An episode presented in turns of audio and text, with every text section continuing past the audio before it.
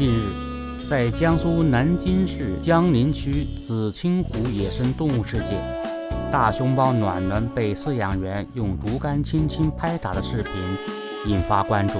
有网友指责饲养员行为不妥。四月十七日，该动物世界发表致歉信，公开回应称，涉事饲养员立即停止工作，且永远不允许其在园区饲养大熊猫。并给予相应主管人员警告处分。然而，这一消息再度引发热议。从视频来看，饲养员用竹竿拍得很轻，园方解释此举是为了催促大熊猫回笼。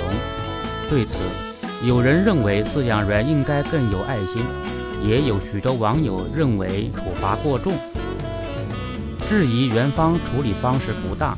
处于小题大做、矫枉过正，被拍一下，暖暖都没有甩饲养员，继续吃，哪来的应急反应？这也算打？那我们身边岂不是天天在斗殴？目前，涉事野生动物世界只是直接公布了处罚结果，而且处罚程度还挺严重，却并没有具体解释。这种用竹竿轻拍熊猫的行为，到底是如何定性的，以及会对熊猫造成怎样的影响？影响有多大？对饲养员处罚的依据又是什么？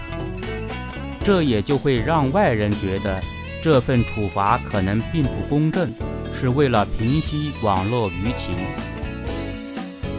倒是在媒体的后续采访中。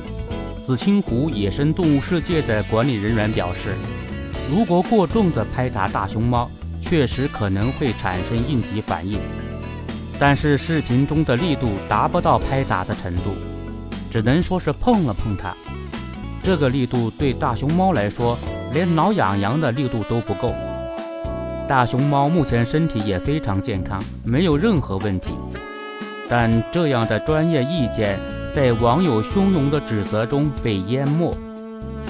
无论是饲养熊猫，还是对饲养员的管理，都是相对专业的事情。而专业的事情最好有专业人来做。网友的围观仅仅是一种参考意见，大可不必被舆论牵着鼻子走。就像这一次，如果园方的严厉处罚目的是为了做给批评饲养员的网友看。那么现在又遭遇了另一部分网友处罚不当的质疑，是否适得其反了呢？从整个事情的发展过程看，或许元芳也会困惑和委屈：为何我怎么做都不对？造成这样的局面，或许正是在于从一开始元芳就丢失了不偏不倚、独立自主的立场。有意思的是，被二次质疑后。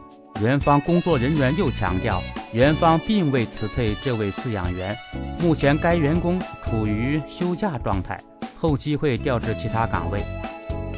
同样的一个处罚结果，又通过不同的语气和表达方式对外讲了出来。可以看到，涉事园方在和网络舆论之间的拉扯中，很是被动，总是被迫解释，本想讨好各方网友，但最后两边都不讨好。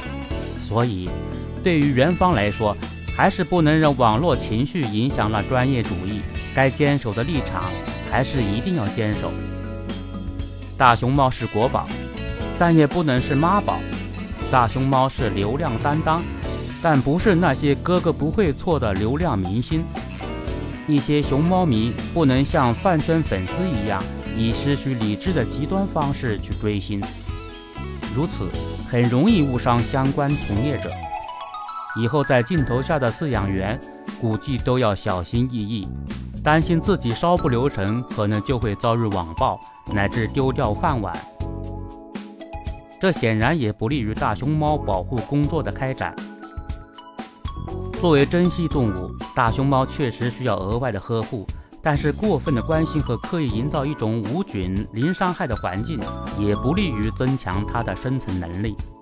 而作为网民和社会人，我们也要警惕，让任何一种美好的事物陷入饭圈化的叙事。这样对谁都不好。